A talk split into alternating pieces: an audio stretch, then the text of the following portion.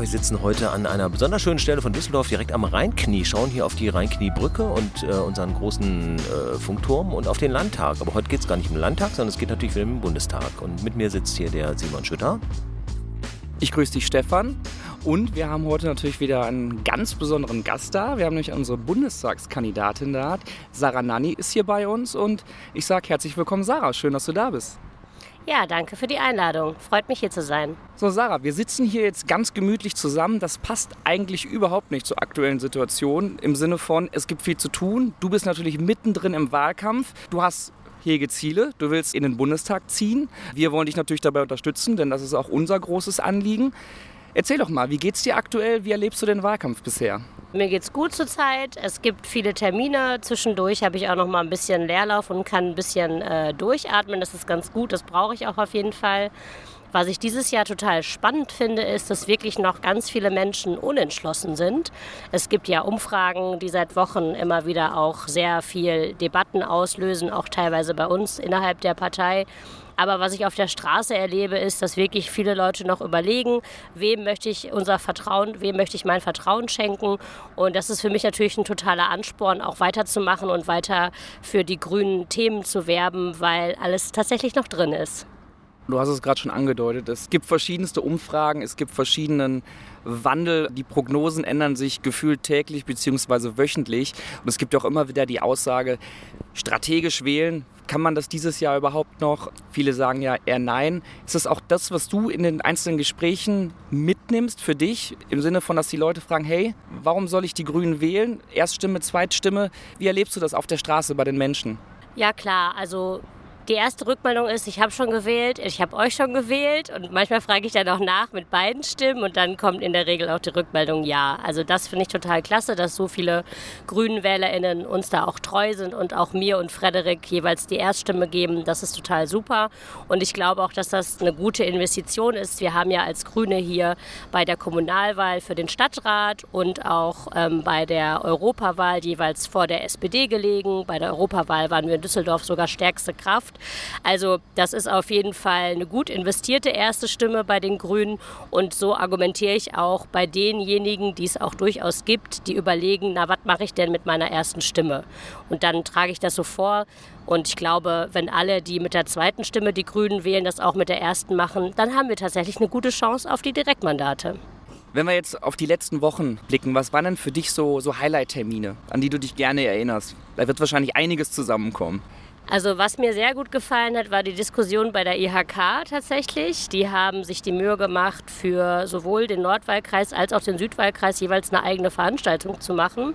Und als Grüne hat man da nicht unbedingt den leichtesten Stand. Das hat man dann auch der, an der Körperhaltung der Leute gesehen, die am Anfang etwas verschlossen und grimmig da saßen. Und ich habe es dann geschafft, innerhalb von zwei Stunden aus einem skeptischen Blick einen freudig Interessierten zu machen. Und ich glaube, ich konnte gut darstellen, warum grüne Wirtschaftspolitik die Wirtschaftspolitik der Zukunft ist und warum wir die Wirtschaft dabei unterstützen wollen, klimaneutral zu werden und das ernst nehmen, was da an Herausforderungen für uns alle bevorstehen. Ansonsten fand ich natürlich die Fahrradtouren super und am meisten gefällt mir eigentlich der persönliche Kontakt. Also ich bin auch viel ganz früh morgens auf der Straße schon bei der Frühverteilung oder jetzt zur Mittagspause gehe ich durch Straßen, wo viele Menschen zu Mittag essen und verteile einfach meine Flyer und die Leute bleiben dann stehen und suchen den Austausch und das gefällt mir total gut.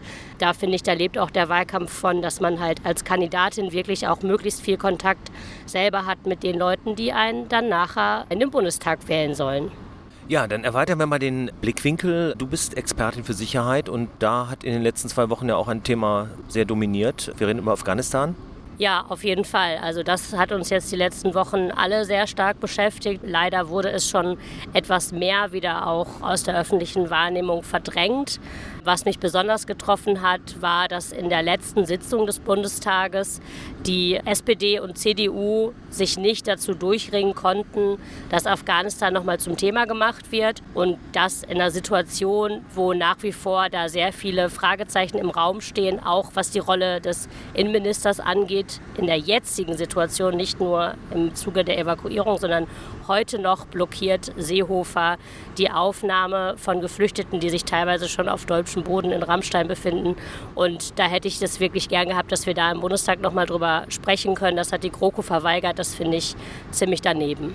Es wird ja dann auch ganz gerne über einen Antrag der Grünen gesprochen, der vor Monaten bereits vor der Bundesregierung immer abgekanzelt wurde. Kannst du uns noch mal kurz einen Einblick geben, worum es dabei ging? Also die Grünen haben zu dem Zeitpunkt erkannt, dass mit dem angekündigten Abzug der amerikanischen Streitkräfte in Afghanistan die Sicherheitslage sich in sehr kurzer Zeit sehr dramatisch verschlechtern kann und damit auch Menschen gefährdet werden, die jetzt für die westlichen Staaten gearbeitet haben oder die eben für Menschenrechte, für Frauenrechte, für Demokratie und Rechtsstaat sich eingesetzt haben. Und entsprechend gab es einen Antrag von den Grünen, der gesagt hat, wir müssen jetzt die Ausreise von Menschen erleichtern, indem wir Gruppenverfahren machen. Das heißt, bestimmte Kategorien von Menschen werden pauschal zur Einreise genehmigt und dann hätte man eben auch verhindern können, dass es so eine Ad-hoc-Evakuierung auf den letzten Drücker geben muss, weil wir dann einfach eine geregelte Ausreise gehabt hätten. Und damals in der Aussprache im Bundestag hat der SPD-Außenminister Heiko Maas gesagt, das würde alles darauf basieren, dass sich die Sicherheitslage so extrem verschlechtern würde und die Taliban demnächst wieder an, an der Macht wären. Und das würde er nicht als Szenario kommen sehen. Und ich finde das schon sehr wohlfeil, wenn er sich jetzt heute hinstellt und so tut, als hätte das niemand kommen sehen können, obwohl einige Fraktionen im Bundestag das genauso haben kommen sehen. Und das war kein Zufallsgriff in die Glaskugel, sondern das war basiert auf Analysen von Menschen, die sich sehr gut und sehr lange schon mit Afghanistan beschäftigen und die auch die militärische Situation vor Ort äh, gut einschätzen konnten, die genau das gesagt haben. Und das macht mich einfach sauer, dass äh, dieses Thema so umschifft wurde, weil man eben im Bundestagswahlkampf nicht darüber reden wollte, mehrere tausend Afghaninnen und Afghanen nach Deutschland zu holen. Zumindest ist das meine Vermutung, dass das der Grund war, warum man das nicht gemacht hat, ähm, weil man eben keine Migrationsdebatte haben wollte. Du hast ja auch gerade schon gesagt, so gefühlt fällt das Thema medial schon wieder etwas zurück. Mein Eindruck ist auch so ein bisschen, Hauptthema aktuell in vielen Medien ist eher die innerländische Kritik in den USA am dortigen Präsidenten, was ja auch schon wieder am Thema vorbeiführt. Ähm, hast du die Sorge, dass dieses Thema jetzt wirklich unten rüberfällt, wenn gefühlt die Deutschen oder die Europäer jetzt da raus sind, in Anführungsstrichen? Beziehungsweise, was kann man jetzt tun, ja, um Afghanistan nicht zu vergessen? Also das haben wir ein Stück weit in der Hand. Ich sehe das auch als meine persönliche Pflicht, dazu weiter auch Öffentlichkeitsarbeit im weitesten Sinne zu machen. Es wird dann nochmal Gespräche zu geben mit unserem außenpolitischen Sprecher und mit Nuripur. Ich glaube, wenn die Folge ausgestrahlt wird, hat das schon stattgefunden. Es gibt in Düsseldorf auch ähm, nochmal eine Mahnwache. Das ist unsere Verantwortung als politisch Aktive, dass genau das eben nicht passiert. Und ich glaube, da sind wir alle gleichermaßen in der Pflicht, aber auch die Zivilgesellschaft und auch die JournalistInnen. So, lass uns dann doch mal ein bisschen in die Glaskugel schauen, im Sinne von, wir gehen ja jetzt fest davon aus, dass du dann in ein paar Wochen im Bundestag sitzt.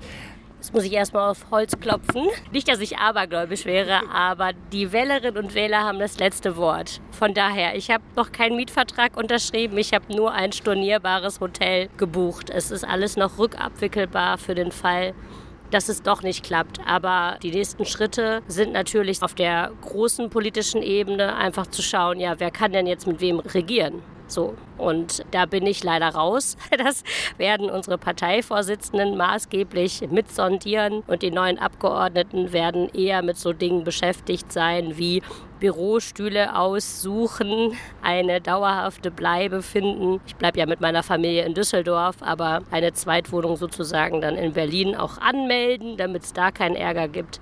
Also das sind so ein bisschen die Orga-Dinge und ansonsten sich weiter auch vernetzen mit den Themen, also für mich in der Außenpolitik und dann zu schauen, welche Projekte wollen wir denn anschieben als Parlament, wo sehe ich da meine Rolle und welche Ausschüsse möchte ich jetzt genau machen. Das sind so die nächsten Schritte. Ja, eine wunderbare Antwort auf eine doofe Frage. Und vielen Dank an dich, dass du dir die Zeit genommen hast, in dieser doch für dich auch, ich sag mal, hektischen Phase, hier nochmal mit uns in Ruhe zu sitzen. Wir sitzen hier schon etwas länger. Wir haben eine halbe Stunde vorher ein bisschen miteinander geplaudert. Wir werden gleich noch ein bisschen miteinander plaudern. Also sehr angenehm wie immer mit dir und vielen Dank und alles Gute. Ja, von mir auch alles Gute und ich hoffe, dass wir dann äh, in Zukunft deine raren Termine in Düsseldorf nutzen können, um dich weiter zu interviewen. Das wird auch die letzte Podcast-Folge vor der Bundestagswahl gewesen sein. Wenn wir uns das nächste Mal hören, wissen wir alle mehr. Bis dahin. Ciao, danke.